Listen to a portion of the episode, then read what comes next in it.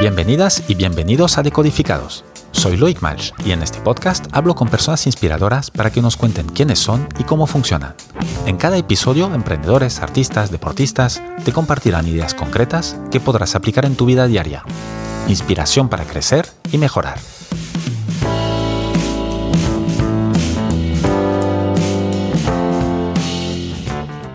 Mi invitada de hoy es Ana Romero.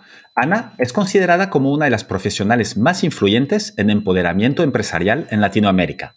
Ana es conferencista, autora y mentora de su empresa Power Corporation, en donde ayuda a las empresas y profesionales de alto valor a posicionar su marca personal en LinkedIn.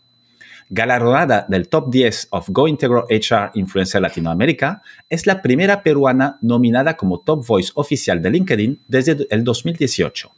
Organiza las charlas internacionales TEDx Lima desde hace ocho años. Ganó el prestigioso Premio Europeo a la Innovación y Excelencia Empresarial España y es embajadora de la Fundación Peruana de Cáncer y Crea Plus.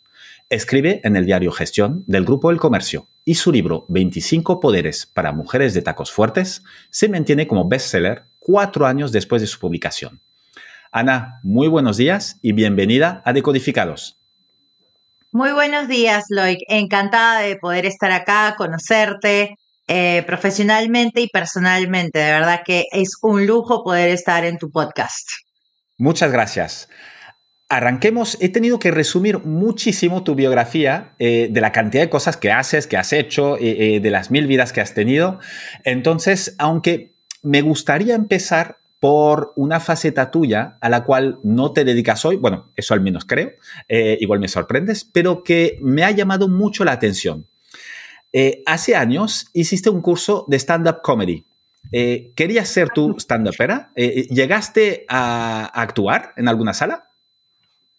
Sí, claro. Em, de hecho, todo esto empezó gracias a la comedia, gracias a reírme, aprender a reírme de mí misma. No es fácil, pero es lo que inició todo.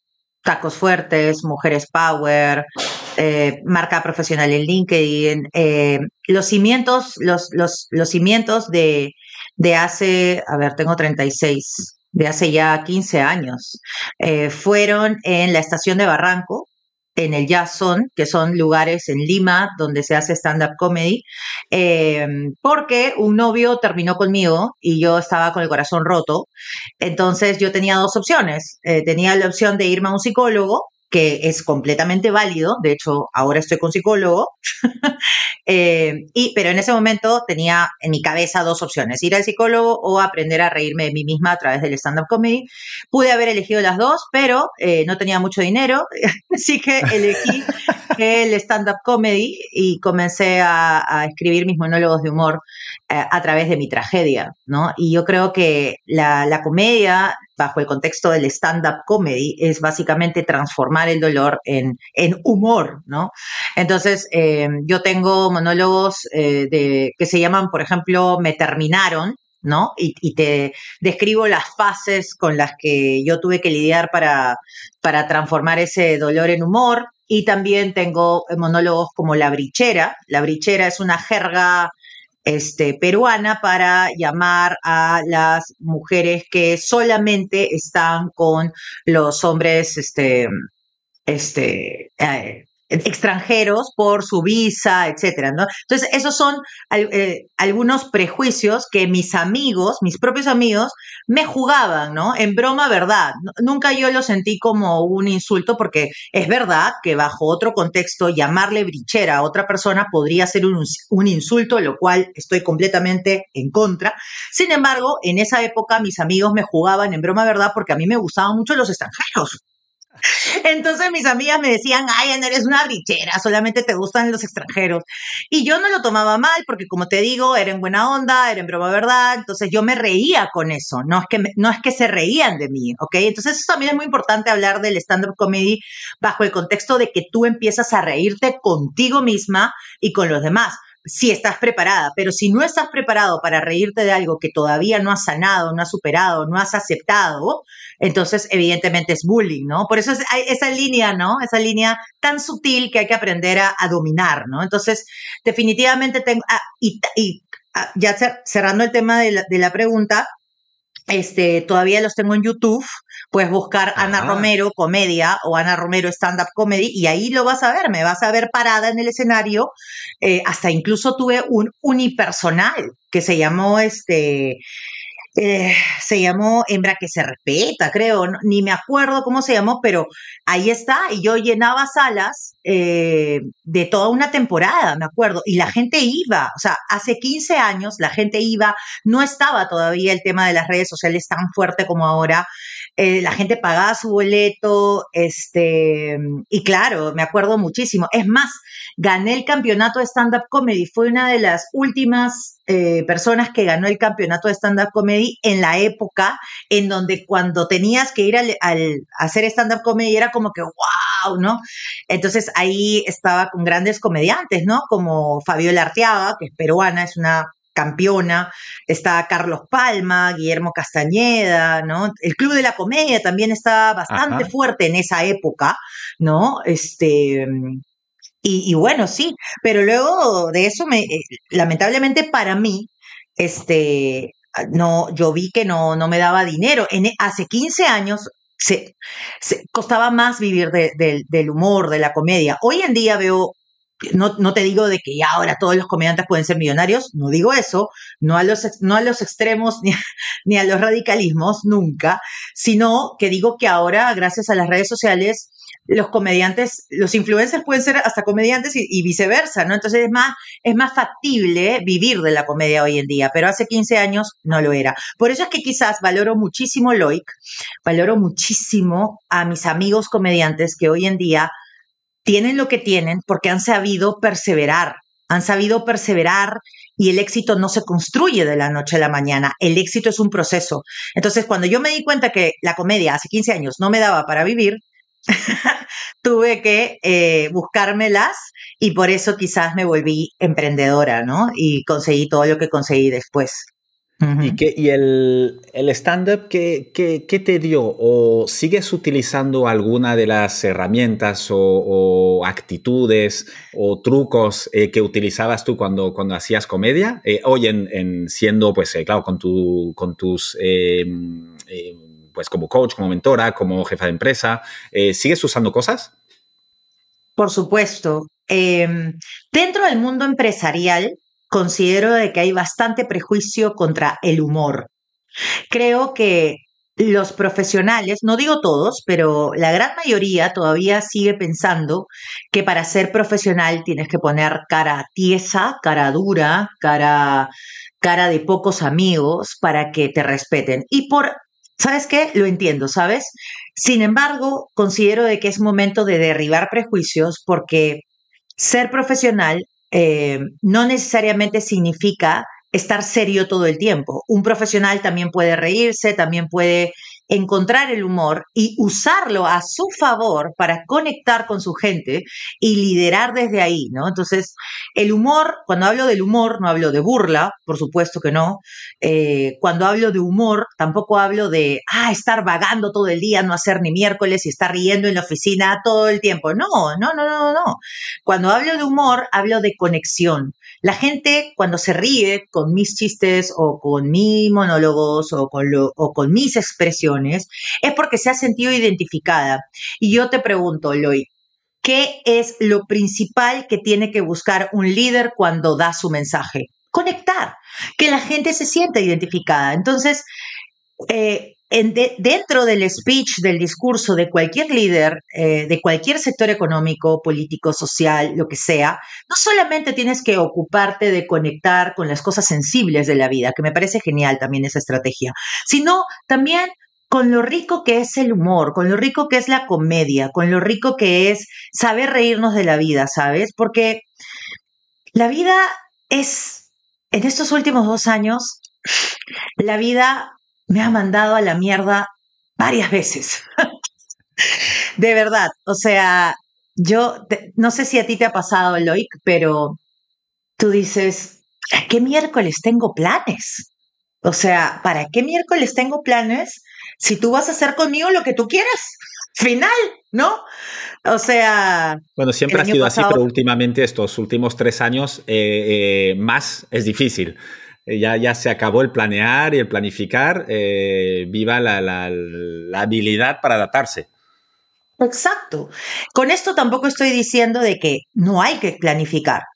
Por supuesto que hay que seguir planificando. Sin embargo, esa planificación tiene que aprender a ser flexible y adaptativa a los cambios. Y aunque suene cliché y trillado y lo escuchemos repetitivamente, no solamente de mí, sino de grandes líderes como Tony Robbins, Lisa Nichols, eh, eh, Robert Kiyosaki, John Maxwell, Kim Kiyosaki, Inés Temple, entre otros mentores y grandes colegas míos dentro de la industria nacional e internacional con los que también he llevado coaching, networking, etcétera. Este, sí es importante realmente adaptarse a los cambios, porque uno nunca sabe. El año pasado Jamás pensé, pero jamás pensé que iba a perder a mi hijo. Yo estaba con dos meses de embarazo eh, y yo estaba muy emocionada por la noticia y lo perdí. Lo perdí, no, o sea, no, te quedas como fría, te quedas como que culpable, te quedas en shock. Entonces tú planeas un bebé y luego ya no está.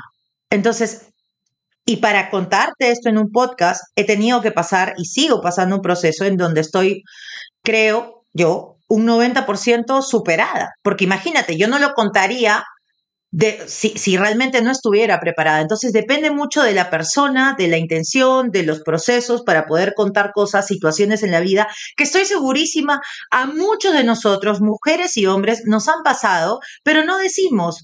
¿Por qué? Porque estamos acostumbrados también que en las redes sociales solo compartimos cosas positivas, lo cual también me parece bien, porque ¿para qué voy a estar compartiendo también cosas negativas? Voy a deprimir a mi gente. Sin embargo, cuando me pasó lo de Emilio, que así se llamaba mi hijito, eh, y que está en el cielo, este, mm, la verdad es que no, no pensé que eso me pasaría y lo publiqué no al mes, no a los dos meses, no a los tres meses.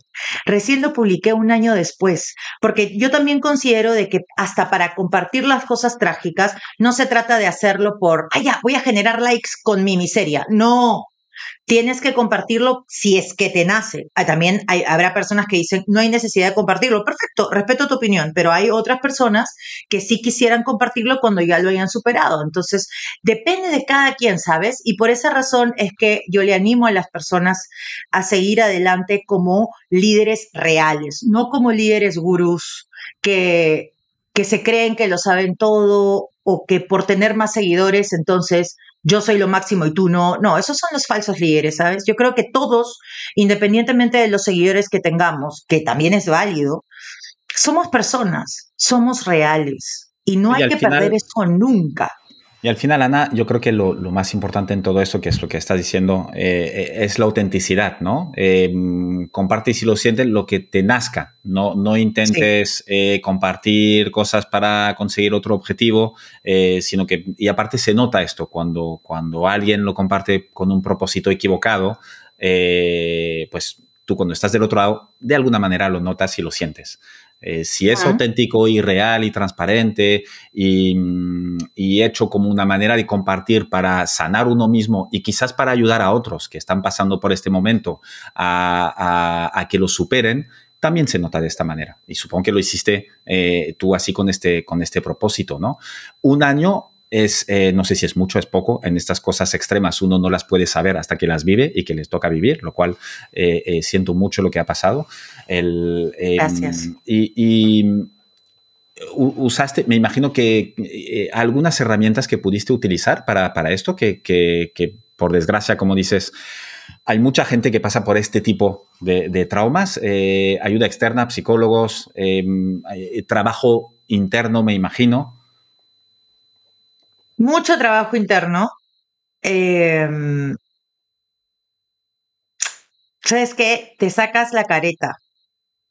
O sea, perder a un hijo para mí es sacarte la careta y, y, y ya, o sea, lo perdiste todo. Entonces, me acuerdo incluso que me peleé con Dios, me peleé con Dios, me resentí con Dios y lo mandé a la mierda. O sea, lo mandé a la mierda y le dije, ay, perdóname, ¿puedo decir lisuras en tu podcast? Y tanto, lo que quieras decir. Meditas, meditas. Este, lo mandé, lo mandé a la mierda. Le dije, oye, carajo, o sea, yo creo en ti, trato de ser buena persona. Eh, no soy mala, no soy asesina, no soy...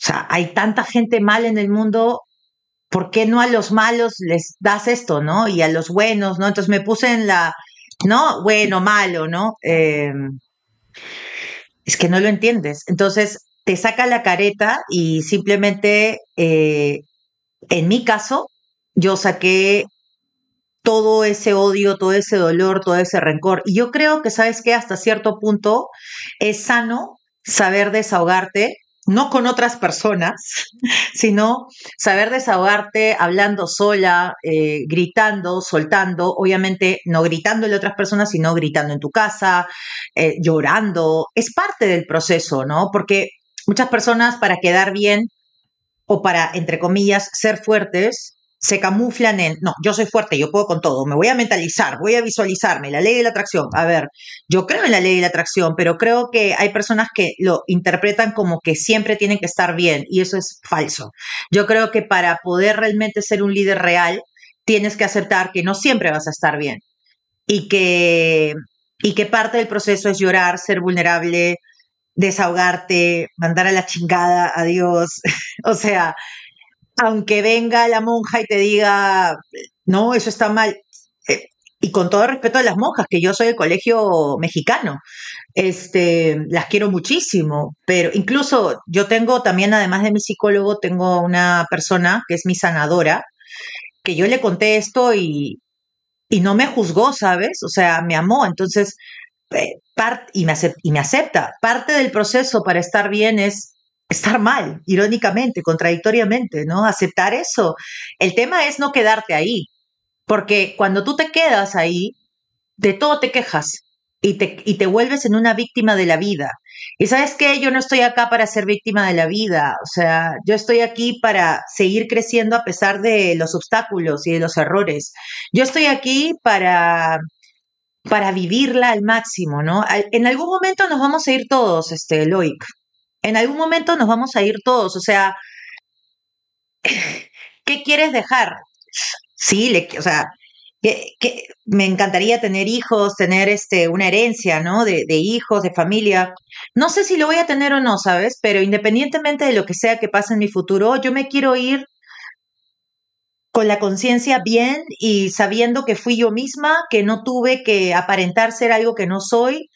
Y creo que inspiré a, gente, ¿no? Yo creo que ponerse, ponerse en la situación de que mañana te vas de este mundo y qué quieres dejar, nuevamente, repito, más allá de que suene cliché o trillado, te hace realmente reflexionar quién eres, qué haces, cuál es tu propósito, etcétera, ¿no? ¿Sabes qué? Te recomiendo una película buenísima, buenísima. Para mí es una de las mejores películas del mundo que te hace justamente reflexionar sobre cuál es el propósito y cuál es el no propósito, que se llama Soul. No sé si la viste. Sí, sí, es buenísima. Es buenísima, porque yo creo que en lo simple está la belleza y la inteligencia. Yo creo que hay muchos gurús que se encargan de ser más gurús que líderes y hablan en complicado, en sofisticado, para que agarres y digas su madre, ¿no?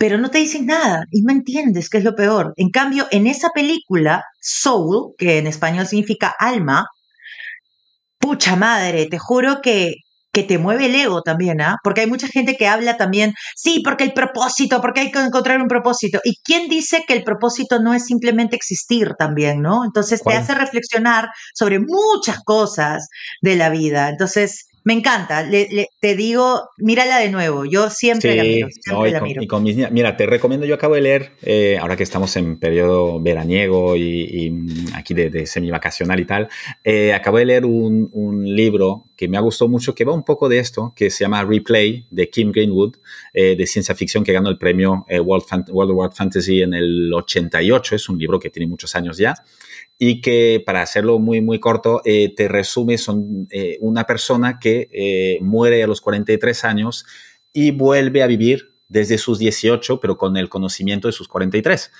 y eso, y está como en un ciclo, vuelve, cada vez se vuelve a morir a los 43. Y entonces, de alguna manera, habla de, hay muchas cosas en, en el libro, pero una de las fundamentales es cuál es el propósito de la vida. Es decir, cuando tú tienes la oportunidad de volver a vivir tus 25 años, una y otra vez, de, de, de aparte de una edad fundacional, ¿no? Que, que, desde tus 20 a los 45 casi, eh, ¿a qué quieres dedicar tu tiempo? Entonces es un, poco, es un poco lo mismo que Soul, ¿no? Eh, que, que, cuál es tu propósito y uno lo tiene que, que, encontrar.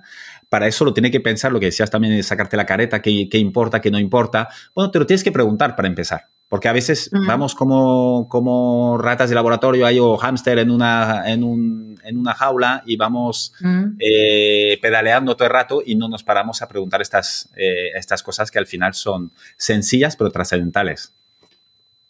Totalmente de acuerdo contigo, totalmente de acuerdo contigo. No somos ratas de laboratorio. Está bueno replantearse muchas cosas conforme pasa el día, ¿no? A veces el día me queda tan largo y a veces el día me queda tan corto que yo digo, o sea, yo que soy empresaria y hablo de productividad y efectividad y gestión del tiempo, e, es, eh, no sé, a veces, a veces siento que muchas veces nos sobreexigimos también con la productividad y la efectividad. Creo que la rutina ayuda muchísimo para poder tener la estructura de lo que tú quieres lograr dentro de los procesos productivos para lograr los resultados. Sin embargo, también pienso que así como nos enfocamos en la productividad y paréntesis, el reto de la productividad hoy en día estoy convencida que es el saber enfocarse, porque hoy en día hay tanta hiperconectividad, tantos mensajes por todas partes, TikTok, Instagram, Facebook, eh, LinkedIn, este, no sé qué, no sé cuánto, la televisión, Netflix, no, viste esto, viste la película, viste, pucha madre, ya, o sea, yo creo que el, o sea, el reto de la humanidad hoy en día es estar enfocado para ser productivo y ganar en el tiempo y la estructura, etcétera, ¿ok? Y así tú la productividad la resumirías así. Productividad es enfocarse. Total. Yo pienso que esa, o sea, así como es importante el saber enfocarse, también es importante el saber desconectarse. entonces, entonces, claro, te lo digo porque a mí yo estoy trabajando eso. En mi ¿Y cómo lo haces? ¿Tienes, cómo, cómo, cómo, lo llevas a cabo? ¿Tienes algunas herramientas o algunas técnicas o rutinas o cómo lo haces? Mira, no es un modelo perfecto porque mi mente a veces me traiciona. Mi mente es, cojo el celular para... La tuya era de todos y todas, me temo.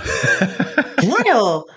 Entonces yo entro al celular para contestarle a alguien y viene una amiga del colegio que es mi súper amiga. Bueno, tengo varias súper amigas. Lorena, que acaba de tener un hijito hermoso, Rodrigo, Anita More y Patti Céspedes.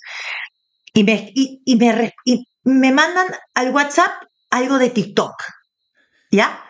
Y, y yo estoy mandando, o sea, estoy respondiendo un mensaje de una conferencia que me voy a ir a México para una organización de, este, mundial de la felicidad. Y estoy respondiendo y mi amiga me dice, ay, mira, somos nosotras en TikTok. Entonces, entro a TikTok, veo... Dejas lo que estás haciendo, entras en TikTok. Exacto. Entro a TikTok, veo, me comienzo a matar de la risa, porque por lo casi siempre en TikTok es algo chistoso que te mandan. Y ya, y me quedo en TikTok unos 5 o 10 minutos más. Increíble. O sea, entonces la gente que me está escuchando dirá, ¿no? Ay, Ana, que qué doble moral, qué hipócrita. Si ella habla de que tiene que haber una estructura y la...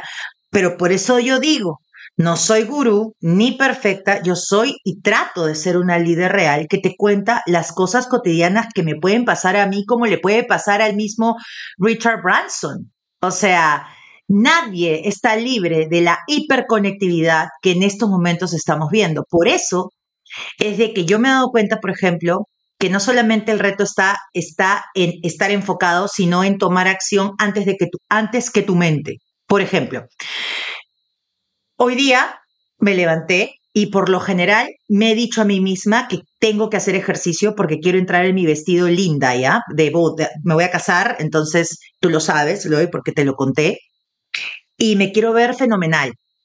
Y he engordado porque, bueno, la comida alemana, mi, futuro esposo es alemán, engorda porque me, me, bueno, la comida no engorda, yo engordé porque comí mucho.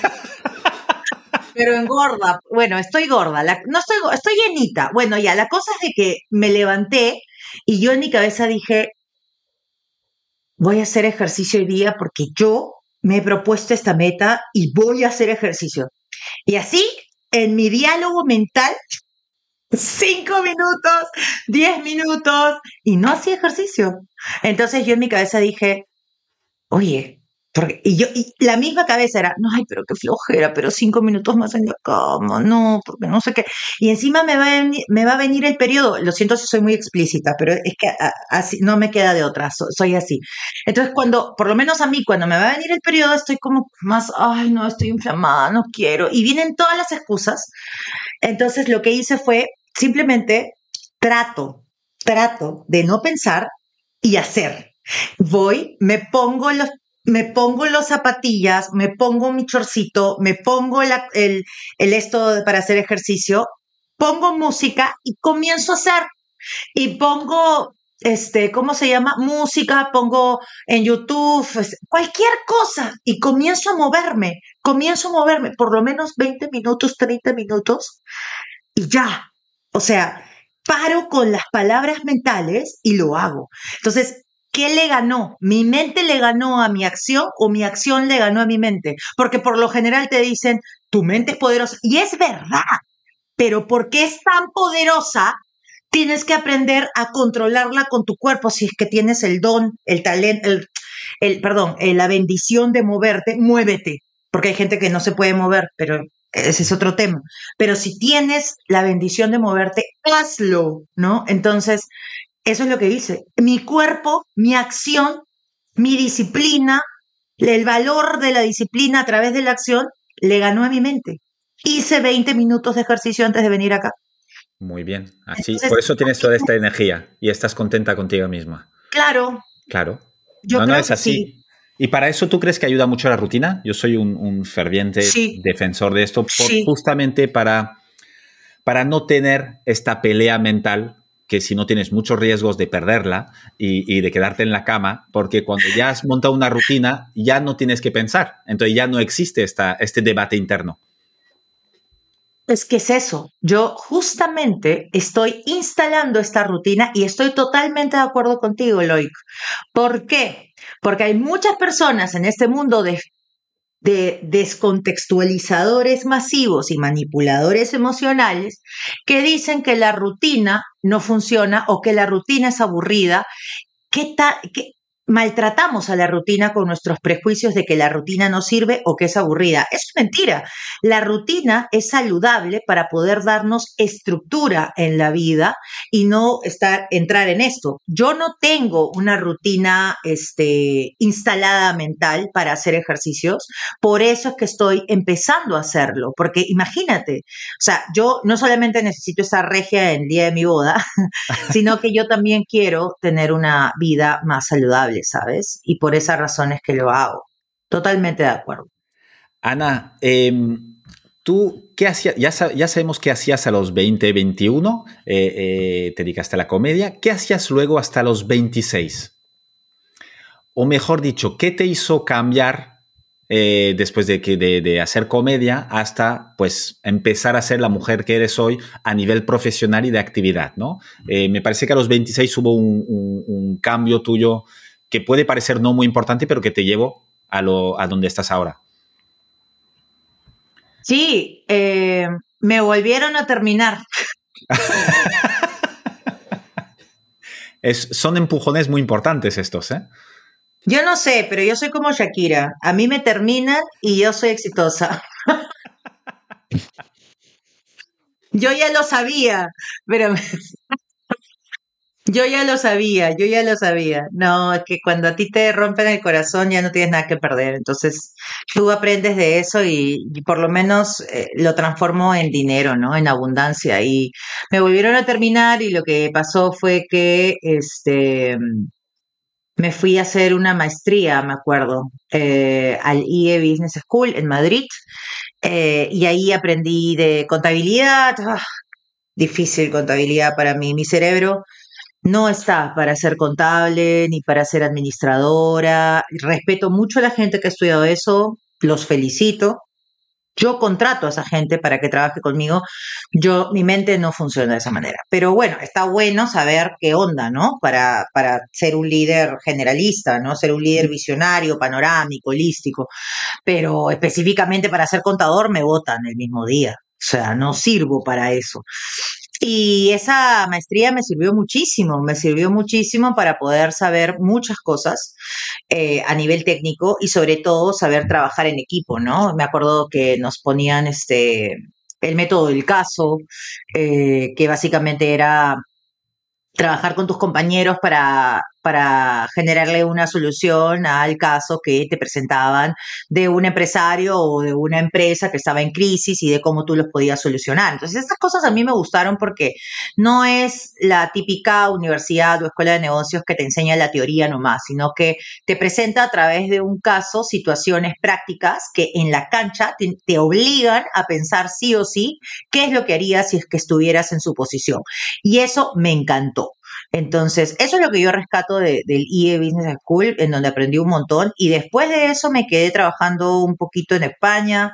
Tuve también novio español. Mira, yo he tenido novio inglés, novio español, novio chileno, novio francés, este, ¿qué más he tenido? Bueno, ahora alemán. Y alemán, claro. claro, por algo me llamaban brichera, ¿ves? No te digo. Eh, en buena onda lo digo, porque en este mundo tan descontextualizado nos dejan sin espontaneidad y sin este humor refrescante que tanto necesitamos. Lo digo en buena onda, con humor hacia lo que me decían antes y ya lo expliqué antes, así que no lo voy a volver a explicar. En fin, entonces, este, sí, aprendí muchísimo en España, eh, me gustó bastante. Em, y luego de eso, luego de eso, me volví al Perú y pasó algo que es que, ¿sabes qué me estoy dando cuenta ahorita? Que todos mis grandes logros han sido después de una caída amorosa. Este, yo me vine al Perú y me acuerdo que ya había terminado con el español y ya había y estaba con un chileno, me acuerdo. Tú puedes creer que este chileno me engañó porque tenía una doble vida. Este chileno estaba casado Oh en Chile. Yo no, sabía. Por, favor. Ahora, habrá gente también, porque es válido, la gente se inventa cosas en su cerebro y allá ellos, yo sé mi verdad, que dirán, ¿no?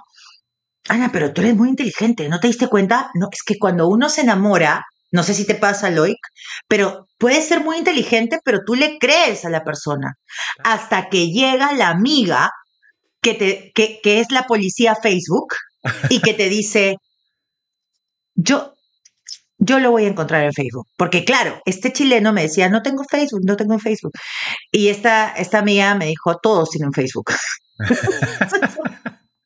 Lo encontró en Facebook con toda una familia en Chile y yo acá, Dios mío, lo encaré, lo mandé a la miércoles y después de ese dolor amoroso, creo que el más feo que he tenido en mi vida porque hasta la mujer está embarazada.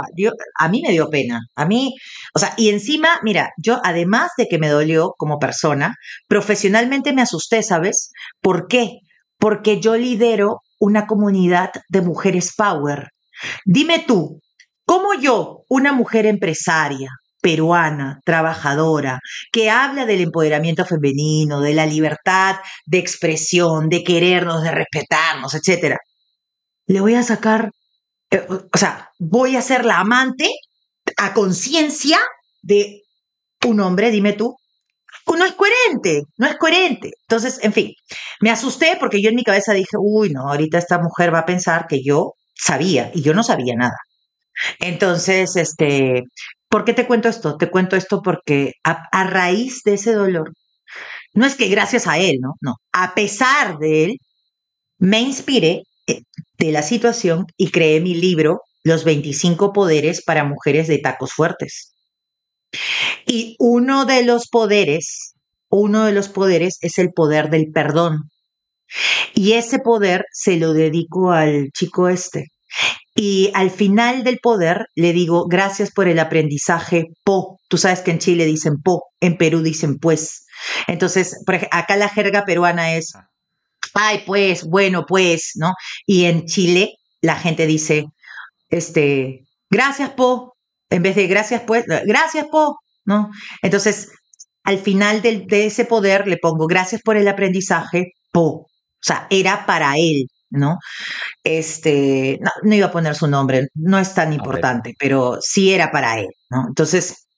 Oye, Ana, y de eh, este libro que comentas ahora, em, ¿qué, tres, hay 25, qué tres poderes eh, destacarías tú de, los 25 que escribiste en tu libro? Eh, el poder del merecimiento es uno muy bueno, en donde hablo sobre, pero antes de decirte los poderes, yo hice este libro inspirada en, e, en esta situación. Y sabes, algo que me encantaría compartirte a ti y a toda tu comunidad es que que a mí me hayan roto el corazón varias veces, una, dos, tres o lo que sea, los hombres, nunca me quitó, nunca me quitó la esperanza y la oportunidad de conocer no un hombre perfecto, porque no hay, no hay personas perfectas, no hay hombres ni mujeres perfectas, pero sí no me quitó la esperanza de conocer a un hombre real y a un hombre power. ¿Por qué te lo digo? Porque este libro yo lo escribí, sí, no lo voy a negar, con dolor, pero también lo escribí con mucho amor y con mucha conciencia y con mucho y con mucha equidad. Tanto así que al inicio del libro yo digo, ¿cómo detectamos a un hombre power? Lo digo porque hoy en día el empoderamiento femenino siento que se ha radicalizado hasta un extremo en el que yo no me siento identificada como mujer, como mujer. Y decir esto no es traicionar a las hermanas, a las mujeres o perder mi sororidad. No, no, no, no, no. A mí hay, hay que hablar claro acá. Yo soy una mujer líder, libre más no libertina, libre de decir lo que yo pienso y lo que yo siento, de manera individual también. Y eso no me hace menos humilde, menos, menos nada, no me hace soberbia, no me hace creerme más que los demás. Yo creo que las mujeres tenemos que entender que el empoderamiento femenino no significa que los hombres pierdan, no, no significa excluir a los hombres o maltratar a todos los hombres porque uno fue pendejo contigo. No, no, no, no, no. Yo creo que hoy en día las mujeres realmente libres, líderes y poderosas, no tenemos que bajarle a nadie, a nadie el ego sano, porque hay ego sano y ego tóxico. No hay que, el orgullo, la dignidad, no tenemos que pisotear a nadie para sentirnos mejor que nadie. Entonces, mi libro, Los 25 poderes para mujeres de tacos fuertes, va a esas mujeres reales, que en algún, si en algún momento la han pasado mal, bueno, pues vamos a activar estos poderes en ti, ¿no? Sin excluir a nadie. Ese es el punto del libro y quizás por eso tiene tanto éxito hasta ahora. Entonces, eh, uno de los poderes es el poder del merecimiento, en donde, en donde hablo sobre el poder de creer en nosotras mismas y el poder de sentir que lo merecemos. Muchas mujeres hoy en día no aplican a puestos de trabajo porque te piden 10 requisitos y la mujer piensa y dice, ay no, pero de, los 10 requisitos tengo 9, ay qué pena, no puedo. No, entonces, eh, o sea, y por eso no, no postula. El hombre es más fresh. El hombre es, ay, tengo 6 de 10, ya voy a postular a ver qué pasa. ¿No? Entonces, eso también es importante tenerlo en cuenta para que, así como, así como, no lo voy a negar, todavía hay machismo en cuanto a eh, prejuicios, estereotipos de que la mujer no puede hacer eso, no puede hacer lo otro, lo cual estamos trabajando con hombres que son feministas, que sí quieren llegar a la equidad, falta mucho por recorrer, sí existe ese problema, lo estamos trabajando, también nosotras como mujeres tenemos que trabajar nuestra propia corresponsabilidad en que si están abriendo becas o lo que sea, oye, postula pues, O sea, no te quedes tampoco parada, ¿no? O sea, uno también tiene que poner de su parte. O sea, obviamente, ¿no? Eh, a pesar de lo que digan los demás, no me importa. Bueno, además hay un, tema aquí. Tuve hace un, tiempo a Teresa Bustos, que fue eh, durante muchos años vicepresidente eh, de Airbus en, bueno, en Europa, iba a decir, no, en el mundo, vamos. Em, bueno, una, mujer empresaria excepcional que abrió muchas puertas. Y relacionado con esto, ella decía es que para que muchas mujeres se lo puedan creer y postulen a esto, necesitan referentes, necesitan a una primera mujer a tener esta visión de que alguien lo ha hecho y es posible, porque sí que es verdad que por parte de los hombres, pues eh, es más fácil porque tenemos muchos referentes de gente que lo ha hecho. Y a veces en mujeres, pues sí que hay, hay menos y es, em, creo que es muy importante que cuanto más publicidad se dé a las muchas mujeres que, que, lideran, que lo hacen de, manera fabulosa, más eh, inspiración o más puertas va a abrir para, para, para que más se puedan dedicar a esto. Totalmente. Referentes sí, ejemplos no. Referentes sí. ¿no? Este, cada vez que me dicen, ay, Ana, eres un ejemplo a seguir. No, no soy ejemplo de nadie. Eh, cuando, te, cuando tú mismo dices, esa persona es un ejemplo o yo soy un ejemplo, o no estás dando el ejemplo, me parece que estamos limitando a la persona de ser ellos mismos. Cuando ponemos a alguien como ejemplo, lo ponemos en el pedestal de la perfección. Y uy, uy, uy, cuando se equivoque, lo mandan a la miércoles. Entonces, yo digo, no somos ejemplos, somos referentes. Me encantó que hayas dicho referentes. Sí, es verdad, tienes toda la razón. Faltan más mujeres referentes que se atrevan a ser referentes también. Estar en el ojo público, ya sea en las redes sociales, yo estoy en LinkedIn, tú estás en Spotify, YouTube o quien sea que esté en las redes sociales, no solamente es un trabajo de estrategia de marketing de cómo te vendes, sino también es una estrategia de gestión mental y emocional. Porque hoy en día en las redes sociales las personas se, confundan, se confunden con la libertad. Yo siempre digo, libertad de expresión no es lo mismo que libertad de agresión. Y a pesar de que lo digo miles de veces, hay personas confundidas o trastornadas que piensan que Internet es un basurero eh, de sus frustraciones, inseguridades, y hay que saber no recibir, sino gestionar ese basurero, ¿no? Eh, tienes que saber muy bien quién eres y muy, tienes que saber qué haces para poder llegar a ser referente. No cualquiera llega a ser referente, no necesariamente porque no tengan las capacidades. Hay gente muy inteligente allá afuera, quizás más inteligente que tú, que yo juntos allá afuera, que simplemente no quiere ser referente porque tiene miedo de que dirán, porque tiene miedo a ser criticado negativamente, ¿no? Entonces, entender que hoy en día vivimos en esta sociedad tan hiperconectada y tan, no sé, así en las redes sociales, es parte también de gestionar tu marca personal y profesional. ¿Y no cómo lo gestionas tú, Ana? Es decir, cuando tienes, eh, pues cuando tienes comentarios desagradables, eh, haters en, en, LinkedIn, ¿tienes alguna estrategia? ¿Tienes alguna hoja de ruta clara? ¿Contestas, no contestas? Sí, claro. Tengo diferentes opciones. La primera es no contestar, ignorar. La segunda es que si me insultan, bloqueo automáticamente, porque hay gente que dice, ay, Ana, tienes que tener correa. Disculpa, yo tengo correa con diferentes puntos de vista. No tengo correa ni tengo tiempo para estar recibiendo insultos de ningún tipo. Insultos me refiero a vete a la miércoles, eres una hija tal por, o sea, literalmente insultos, ¿ok? Para mí algo que no, suma para nada, no es un punto de vista diferente. Total, no me interesa tener ese contacto tampoco en mi comunidad. Y a las finales ellos se friegan, porque esas personas, o sea, lo que tú escribes en internet se queda en internet. Entonces uno tiene que aprender también a saber gestionar su marca profesional y a saber responder y a saber reaccionar. O sea, que la gente impulsiva que se vaya a un psicólogo. Si no crees en un psicólogo, en un coach. Si no crees en un coach, habla con tus amigos o madura, pero tienes que aprender a saber reaccionar y a saber gestionar tu propia impulsividad. Entonces, eso es importantísimo tenerlo en cuenta, ¿no? Porque para mí, insulto no necesariamente significa que la gente piense diferente a mí. Yo, por ejemplo, puedo abrir un debate en LinkedIn sobre eh, la película Barbie, por ejemplo.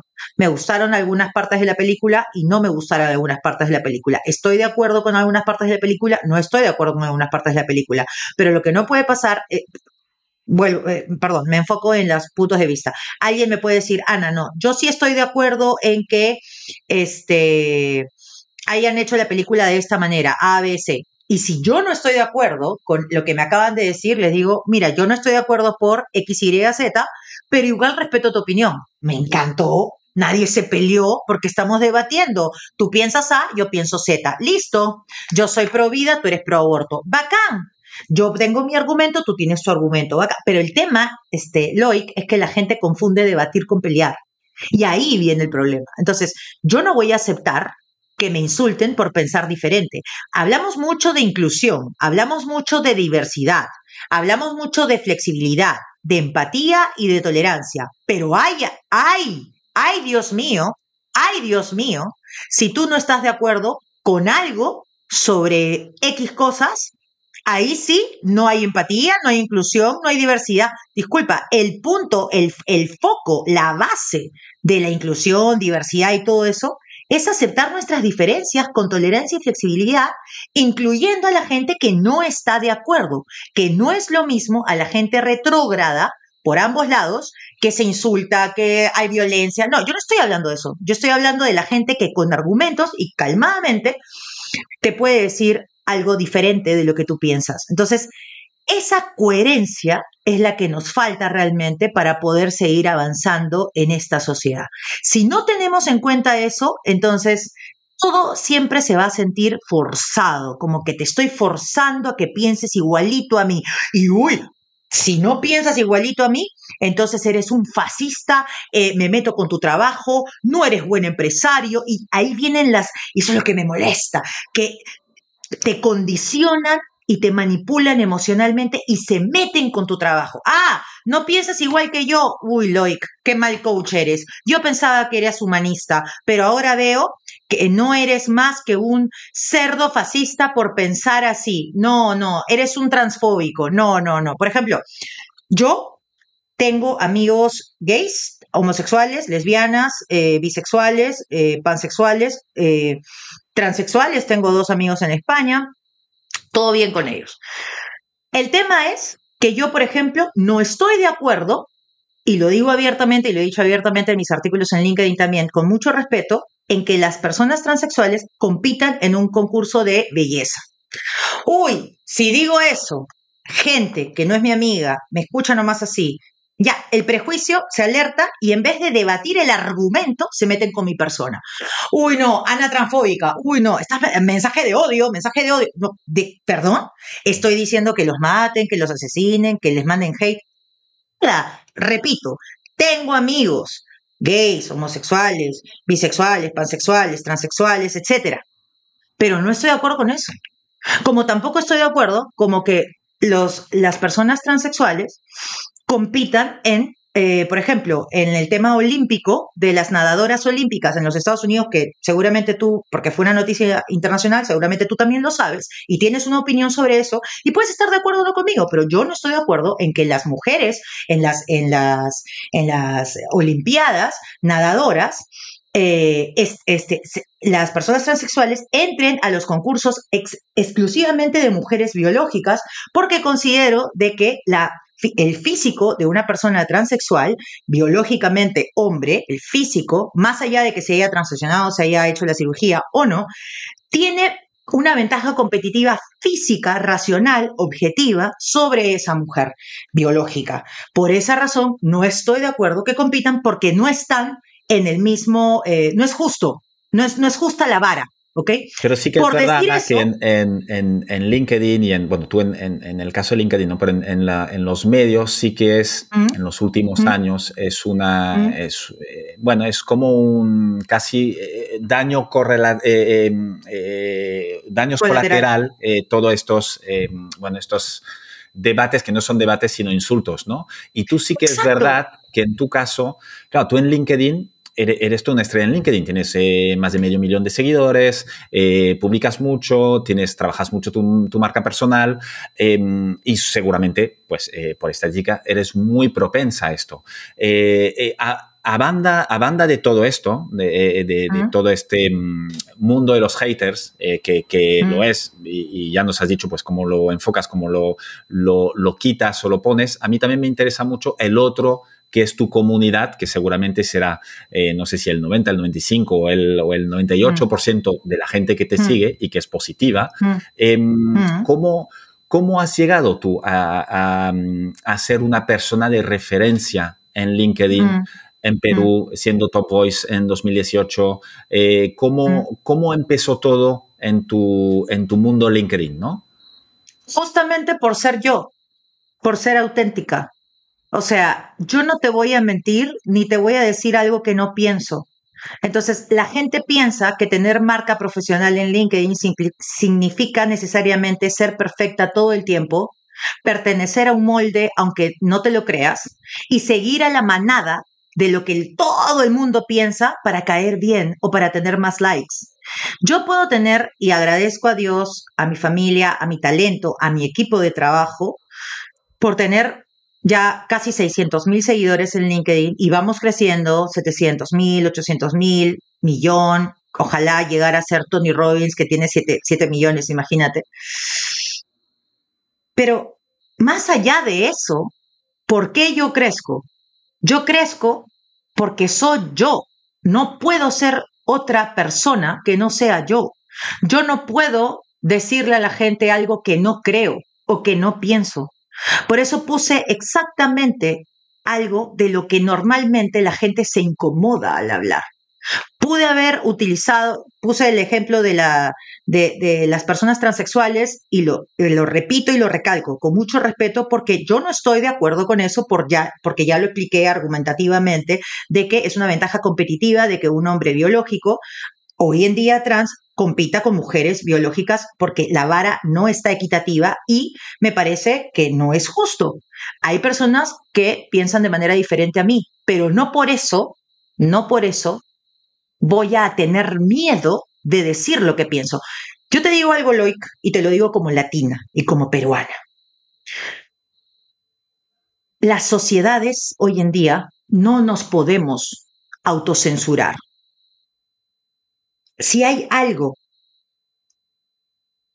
de lo que, del propósito, de lo que tú lo quieras llamar, de por qué estoy aquí, que, tras, que trasciende trasciende ayudar a las demás personas a transformar su marca profesional en LinkedIn en una marca súper poderosa para que sean líderes de opinión dentro de mis empresas, es que yo siempre apuesto por la autenticidad y la libertad, que no es lo mismo que libertinaje, libertad de expresión y de los pueblos. La autocensura lo que hace es generar sociedades mediocres y sociedades que se guardan todo, y que no dicen nada.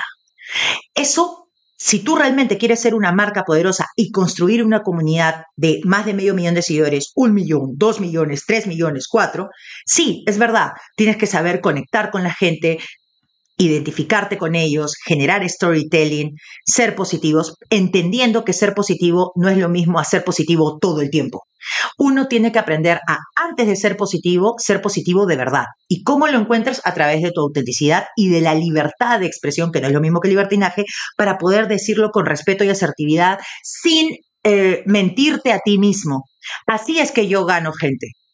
Yo, o sea, yo soy Ana Romero por algo, porque te digo las cosas como son. Y así como yo, hay un montón de personas que tienen el potencial de hacer lo mismo con sus marcas personales. El tema es que no se atreven justamente por esta doble moral que no te deja ser tú mismo, porque si dices A, uy, uy, dijiste A.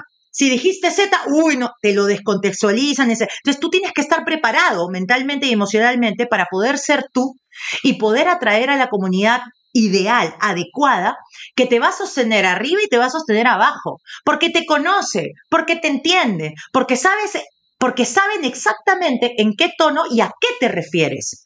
Entonces, cuando tú logras eso, Loic, cuando tú logras eso, es dicha, porque independientemente de los haters que puedas tener, la comunidad te defiende, porque te conoce, te conoce, te cree, te quiere, te respeta, te admira, te avala y luego te compra. El error garrafal de las personas cuando entran a LinkedIn es entrar con la pata en alto, con el ego tóxico así como que, ay, mira, yo soy lo máximo porque he sido gerente de tres compañías y todo el mundo me conoce, así que ya estoy en LinkedIn, les estoy haciendo un favor. Eh, estoy hoy en día vendiendo estas botellas, cuestan cinco dólares cada una, eh, ¿no? Si quieres me compras, si no, no, ya. Si tú entras a LinkedIn así, la gente no te va a comprar. ¿Por qué? Porque te conocerán en las empresas que has estado, pero no te conocen en LinkedIn. Tú en LinkedIn tienes que entrar con humildad y tienes que entrar con estrategia, tienes que entrar con historias. La gente no compra en lo que no cree. Por consecuencia, tú no puedes entrar de frente a LinkedIn a vender tu botella de agua. Tú lo que tienes que hacer es entrar a LinkedIn, crear tu marca personal y profesional en LinkedIn primero para que la gente te crea y luego te compre. Ese es el orden. La gente, la mayoría hace lo opuesto y luego dice, LinkedIn no funciona para mí. Mentira, LinkedIn sí funciona. Lo que pasa es que te falta estrategia, te falta paciencia, entender que el éxito no es de la noche a la mañana, no es inmediato, es un proceso. Tienes que tener perspectiva y tienes que entender que LinkedIn no es Facebook tampoco. LinkedIn es LinkedIn. Y además, LinkedIn tampoco es Twitter, corazón. Si vas a entrar a LinkedIn, tienes que aprender a argumentar y a debatir, porque nadie se va a pelear contigo en LinkedIn como en Twitter. La mayoría de la gente que está en LinkedIn ya entendió, ya entendió. Si te quieres pelear, anda a Twitter. En LinkedIn, déjanos tranquilo. Y no se trata de ser políticamente correcto, ¿eh? porque acabo de hablar hace 10 minutos de un tema súper sensible y súper tabú, que es el tema eh, de, las personas transexuales en los campos olímpicos, etcétera, etcétera, etcétera. Y lo acabo de decir y lo acabo de explicar con argumentación, con respeto y con asertividad, justamente sobre los prejuicios de por cuando hablas de eso, pero la gente lo habla igual. Entonces, es importante eso, no a la autocensura, sí a la libertad de expresión, que no es lo, que no es lo mismo que libertinaje o libertad, o libertad de agresión, y sí a construir nuestra marca profesional en LinkedIn, porque, y con eso termino, Loic, porque el futuro de nuestra empleabilidad está en nuestra marca profesional en LinkedIn. Ya no está en tu currículum de PDF que mandabas nada más. No te digo que no es válido, es válido, pero aparte de ese PDF currículum y de los mil contactos que tengas, tienes que tener presencia, vigencia y trascendencia en LinkedIn. LinkedIn es el mercado B2B más grande en estos momentos que hay que saber usar. Hay más de 900 millones de personas registradas en LinkedIn. En el Perú creo que hay 7 millones, en México hay 20 millones. Eh, en fin, hay muchísimas personas en LinkedIn. Hay mercado para todos si sabes realmente conocer a tu, a tu público objetivo y sobre todo si sabes conectar con tu, con tu comunidad, que a la final es a la larga, a largo plazo, dentro de tu comunidad no solamente están tus potenciales compradores, sino también están tus vendedores ocultos, que si bien es cierto, no te van a comprar nunca nada, van a recomendarte. Y eso también es importante tenerlo en cuenta. Tú, Ana, publicas muchísimo en LinkedIn mucho es mucho, con varios posts al día, ¿no? A veces eh, em, esto, pues ya eh, supongo que no, no, lo, no lo recomiendas para alguien que empiece. ¿Cuánto, tiempo le dedicas tú al día a LinkedIn?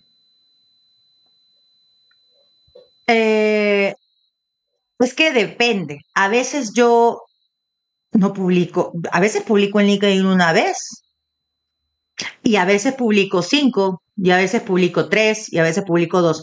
Claro, es que ahora yo me puedo dar el lujo de hacer eso porque, eh, o sea, ya tengo una comunidad sólida, ¿no? Que, que me acompaña, ¿no? Pero cuando yo empecé, y ahora que estoy con la empresa, eh, ya hace, esta empresa la, la, inicié en pandemia porque nos quedamos todos sin hacer conferencias presenciales, lo, lo que tanto nos gusta. Este, Power Corporation, que básicamente, perdón, marca Power, que es eh, ayudar a, las, a los líderes de alto valor a transformar su marca profesional en LinkedIn. Eh, les sugiero que al empezar publiquen en la mañana y en la noche, en la tarde no, porque si tú publicas, por ejemplo, algo a las 2 de la tarde, no es lo mismo que publicar a las 8 de la mañana, donde todo el mundo se levantó y lo primero que ve, en mi caso, es LinkedIn, ¿no? O en la noche, que es 6, 7, 8 de la noche, ¿no? Entonces, el rango de escribir, yo siempre sugiero cuando estás empezando, es no canibalizar tu contenido y empezar en la mañana y en la noche.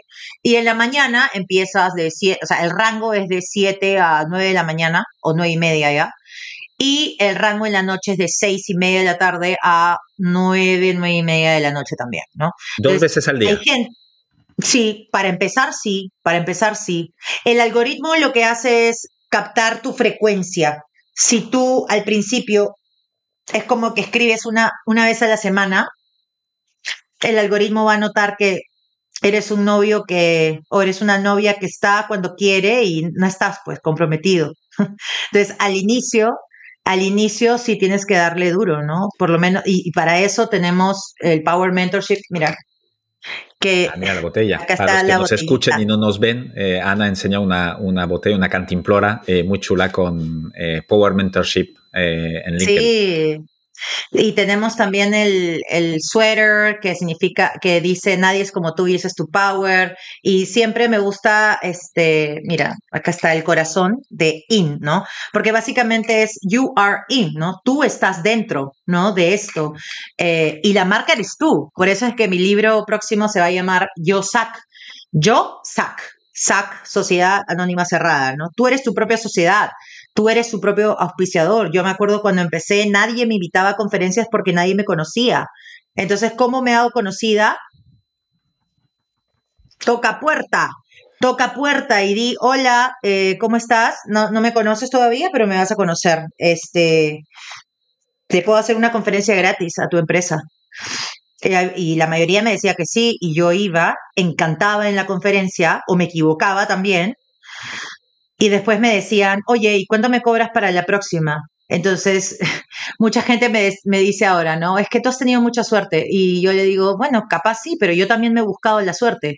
Yo también he tocado puertas. Yo también he hecho cosas que no necesariamente he querido hacer, pero he hecho. Se llama sacrificio. Hoy en día las generaciones, y eso, y esto lo hablo desde el corazón, no lo hablo desde, desde ser la mamá de nadie, ¿sabes? Eh, no lo hago desde un sermón, lo hago desde la realidad, lo hablo desde, desde ya madurar, ¿no? Como personas. Veo a mucha gente en estas generaciones que lo quieren todo de manera inmediata y, y piensan que con un post viral o con un TikTok viral ya está, tu vida está resuelta. Y sabes qué, no es así. Para llegar al un punto de inflexión?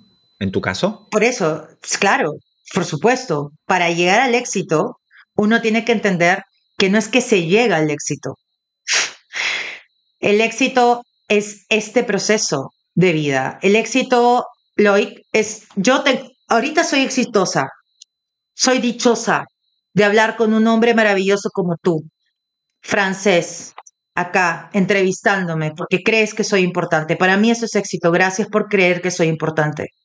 El éxito es estar viva y con ánimo después de haber perdido un hijo hace un año. Para mí eso, y me, emociona, no necesariamente por mi hijo, sino porque el éxito no es de la noche a la mañana. El éxito es un proceso de vida que te toma trabajo, que te toma esfuerzo, que te toma sacrificio, que te toma saber adaptar tus emociones en las buenas y en las mierdas, ¿sabes? Eso es éxito. Hoy en día veo tantos hombres y mujeres inmaduras que piensan que el éxito es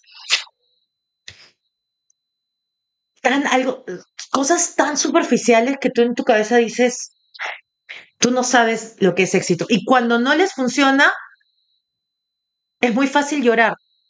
No digo, no, no estoy invalidando el llanto a simplemente digo de que el éxito se construye con trabajo, no, no, no es de la noche a la mañana o, ay, se me rompió la uña, ay, un día voy a estar, no, disculpa, o sea, despierta. El, el, mundo Sí, yo estoy en LinkedIn, trabajo de esto, trabajo con mi marca Power, tengo mis tacos fuertes, que son mis negocios de zapatos, tengo mi comunidad de mujeres Power, todo está en redes sociales. Pero decirte esto no es ser hipócrita, decirte esto significa que todas las cosas que hagas en redes sociales tienes que hacerlas desde la autenticidad de que no eres gurú, no le has ganado a nadie, eres una persona real y tienes que entender que todo demanda un proceso, tienes que aprender a tocar puerta, tienes que aprender a, a, tomar la iniciativa, tienes que aprender a ser humilde todos los días, porque así como hay un ego sano, orgullo sano, decir, oye, mira, soy lo máximo, estoy aquí, también está el ego tóxico porque somos seres humanos. Alguna vez también a mí se me ha subido el ego tóxico a la cabeza y decir, ay, yo soy lo máximo, soy mejor que tú. No, y alguien me tuvo que cuadrar y gracias a esa persona que me cuadró, ¿sabes? Porque las personas que realmente quieren lo mejor para ti, Loic, son las personas que te dicen las cosas en tu cara. Las personas que quieren lo peor para ti son las personas que te dicen todo, pero a tus espaldas. Cuando te desubicaste, cuando te descuadraste. Bueno, pues entonces eso es importantísimo tenerlo en cuenta a la hora de que estás construyendo tu éxito. El éxito no es la meta. Puedes tener metas y objetivos, por supuesto, pero ahí no está el éxito. El éxito ya es, tú ya, en ti mismo ya eres un éxito porque naciste. Mi hijito es un éxito, los dos meses fue un éxito, está ahí, porque se formó, yo escuché su corazón.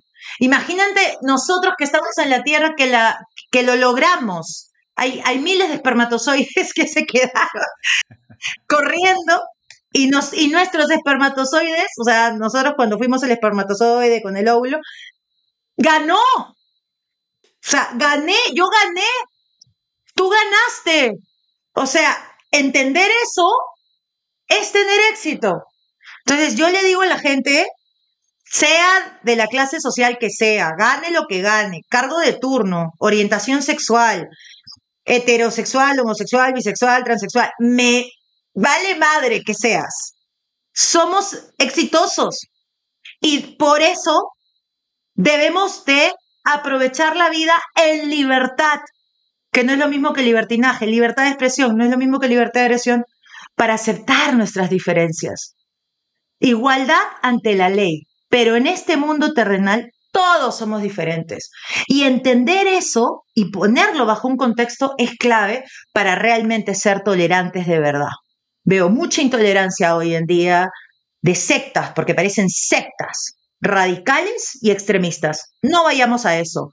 Somos parte de un grupo, bacán. Ser parte de una tribu es importante para nuestra sociedad porque somos seres sociales, sí, bacán. Pero ¿sabes qué también es importante, Lloyd? Saber pensar por uno mismo. Y eso no necesariamente significa ser una persona mala o ser una persona soberbia. No, saber ser individual, saber pensar por uno mismo, tener pensamiento crítico, cuestionarte las cosas cuando te las tengas que cuestionar de manera constructiva, es muy saludable también y es valiente ser uno mismo. Eh, estoy segurísima que después de este podcast va a haber gente que está de acuerdo conmigo y va a haber gente que va a decir que soy una transfóbica o que, o que soy una maldita. Espero que no. Bueno, yo creo que no. podrá haber gente de acuerdo o no de acuerdo, pero ya está. Eh, eh, es, un, es un muy buen mensaje lo que acabas de decir, que te iba a preguntar, porque ya tenemos, es tiempo de cerrar, porque ya, ya tienes reuniones después. Eh, te iba a preguntar las dos últimas, la última pregunta iba a ser eh, qué pones eh, delante, si tuvieras la oportunidad de poner un mensaje enorme delante de todas las escuelas del mundo, eh, pero yo creo que ya lo acabas de decir, en, en, ser uno mismo y ser diferente, aunque seas diferente, cuidar esta diferencia y ser tolerante con los demás.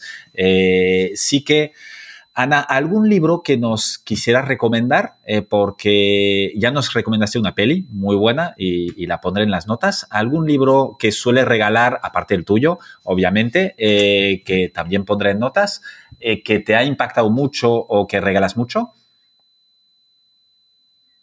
tengo varios libros tengo uno de dinero y tengo otro de espiritualidad. Eh, tengo varios, pero en mi cabeza tengo dos. Eh, el de dinero, les recomiendo a la gente a que lean Harv Eker, Mente Millonaria, muy bueno. A mí me gustó muchísimo. Eh, Harv Eker, la, mente millonaria, me gustó muy simple y al grano. Y el espiritual es de eh, Víctor Frank, Víctor Frankl. Sí, este el hombre en busca del sentido. El hombre en busca, sí, gracias. El hombre en búsqueda del sentido. Es, tú lo sabes, es un hombre que estuvo en, la Segunda Guerra Mundial, eh, judío, ¿no? En, el campo de Auschwitz, me parece. Em, y, que a pesar. Pobre. Y, y, que a pesar de estar en un campo de concentración, este, supo sobrevivir y, mira, tiene un libro en donde le ayuda a las personas a gestionar sus propias frustraciones. Yo siempre me pongo a pensar, oye, si este hombre estuvo en una prisión de Auschwitz y estoy leyendo su libro, como que yo siempre digo, no te compares, pero en este sitio, en esta situación, bajo este contexto, dices, oh, por favor, ¿no? Aunque Claro, también es irónico porque cada problema es diferente y no es invalidar tus emociones, simplemente te pones a pensar en que, oye, si esa persona lo logró, te inspira a decir, oye, yo también puedo, ¿no? Entonces es súper motivante. Él, Con, con, su, con una de los, uno de los avances muy importantes en la, en la psicología del, del siglo XX, ¿no? y, uno, y, uno, de los eh, que creo mucho en, en, en, esta forma de ver las cosas, de que eh, te pase lo que te pase, la, la, lo que nos permite, lo que nos diferencia como humanos es cómo reaccionas a los eventos que no controlas, pero lo que sí controlas es tu reacción, lo cual reacciona, pues eh, escoge cómo quieres reaccionar. Y no te rindes. El éxito implica no rendirse. No se trata de, ah, mira, tengo suerte, este, me va bien. No, pero a mí cuando me ha ido mal, eh, o sea, lo que me caracteriza, además de ser sincera, auténtica, qué sé yo, es no rendirme. O sea, me va mal, pero sigo. Quizás no en ese momento, porque a veces puedes parar un ratito para respirar, ¿no? Descansar, lógico. Pero después tú sigues. O sea, estás bajoneado, sí, te puede doler un ratito, luego te sobas, te lames las heridas y vuelves. Eso es. Ana, tenemos que dejarlo aquí al minuto, ¿eh? Son las, eh, eh, son las y media. Em, te agradezco muchísimo. Me, quedan muchísimas preguntas. Hay muchos temas que no hemos tocado, pero el tiempo es el que hay. Lo que sí, te agradezco mucho esta hora eh, donde creo que sí que hemos podido tocar y ver y sentir la vitalidad, la pasión que tienes y, y, la forma de pensar y de encarar la, la vida ¿no? que tienes. Te lo agradezco mucho. Y te diré que todo lo que has comentado que pueda tener link y tal lo pondré en las notas del, del podcast, lo cual ningún problema, que lo puedan encontrar, en decodificados.com. Y si te también pondré tu link a tu LinkedIn, eh, que es muy fácil de encontrar, eh, Ana Romero Tacos Fuertes, por si falta algo, si no sale bien en Google, pero ahí os saldrá. Eh, pondré el link igualmente. No sé si quieres añadir algo.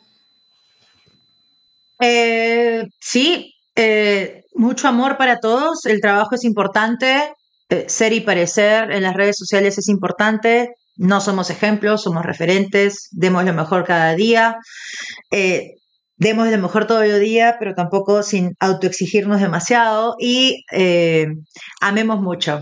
es maravilloso estar enamorada. Ahora sí, me voy a casar, lo logré. Para mí, casarme es éxito también, aunque mucha gente diga, me diga retrógrada o lo que sea. Para mí no. Yo tengo una opinión diferente. Yo soy una mujer que eh, me encanta estar enamorada, me encantan los hombres no perfectos, buenos, reales, y así como yo he encontrado el amor, le deseo amor real a todo el mundo. Creo que cuando uno está enamorado, está más inspirado y está más, más contento con uno mismo, con Dios, con la familia y con todos. Así que le deseo mucho amor a todo el mundo de verdad, de corazón, les deseo mucho amor. Hay que hacer más amor y menos, menos guerras habrán, aunque suene cliché y trillado, como John Lennon decía. Así que mucho éxito, Loic, encantada de conocerte. Este, y si he hablado todo esto es porque me has inspirado a hacerlo. Así que gracias por inspirarme y por invitarme a tu podcast. Muchísimas gracias, Ana. Hasta luego. Muchas gracias por haber escuchado este episodio hasta el final. Te quiero pedir una cosa más antes de que te vayas. Puntúa el podcast y ponme un comentario. Te tomará solo un minuto y me ayudará un montón para poder continuar con más entrevistas inspiradoras.